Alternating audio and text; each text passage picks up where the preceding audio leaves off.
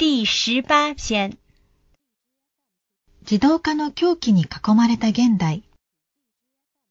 スーパーの日よけのパラソルが強風で飛ばされる。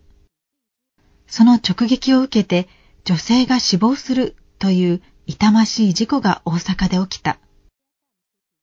東京の六本木ヒルズでの回転ドア事故もそうだが、都市の身の回りにある道具が一瞬で思いがけない狂気に変わる怖さを改めて感じた。都市の機能を支えている車という道具は、もともと多くの事故死者を出し続けているが、走っていなくとも思いがけない狂気になりうる。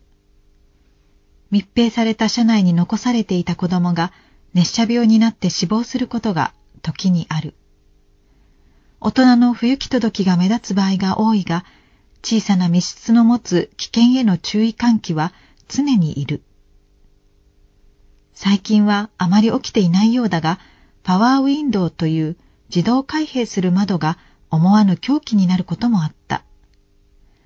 子供が首を挟まれて窒息死した。大人なら操作はたやすいが、幼い子が窓を素早く止めるのは難しい。六本木ヒルズの事故でも痛感するのは自動層とも通ずる。現代の開くことのない自動化への傾斜だ。建物の巨大化を進め、人々を効率よく吸い込み吐き出す自動ドアにしのぎを削る。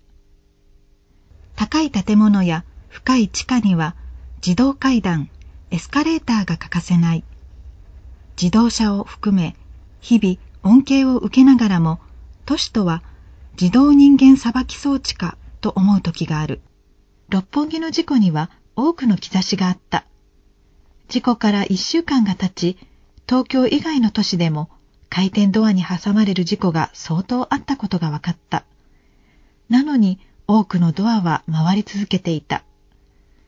狂気を生む土壌となった自動化の傾きへの感度も問われている。2004年4月3日